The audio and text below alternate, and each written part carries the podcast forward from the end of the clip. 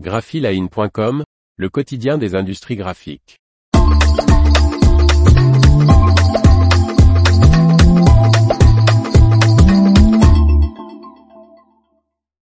Le nouveau président de l'EPA veut faire entendre raison à la Commission européenne. Martine Lauré. L'EPA entend bien faire savoir à l'Union européenne que l'emballage papier à usage unique reste le plus économique, renouvelable et recyclable que les emballages à usage multiple. Le 9 janvier dernier s'est tenue l'Assemblée générale de l'European Paper Packaging Alliance, EPA, au cours de laquelle Antonio D'Amato, PDG de SEDA International Packaging Group et ancien président de la Confédération de l'industrie italienne Confindustria, a été élu président.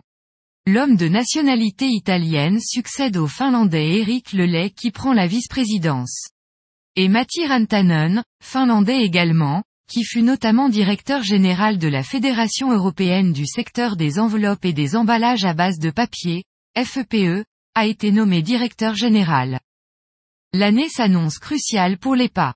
En cause le pacte vert pour l'Europe de la Commission européenne, qui propose de nouvelles règles afin de limiter les déchets d'emballage et les emballages inutiles, d'encourager la réutilisation et les recharges et de rendre tous les emballages recyclables d'ici à 2030. Une étude sur l'analyse du cycle de vie menée par l'EPA démontre selon l'association que les emballages à base de papier à usage unique offrent un meilleur résultat environnemental que les emballages à usage multiple.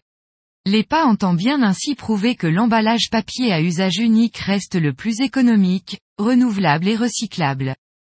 Matti Rantanen, directeur général de l'EPA, déclare Il est crucial d'examiner les règles de l'UE sur les emballages et les déchets d'emballage, Cependant il convient de le faire de manière rationnelle et en se fondant sur des preuves scientifiques.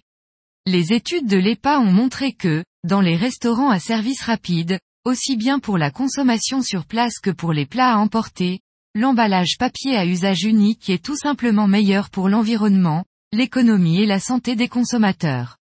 Parenthèse ouvrante parenthèse fermante. EPA continuera de présenter des faits et des éléments de preuve qui devraient être pris en compte par les décideurs politiques.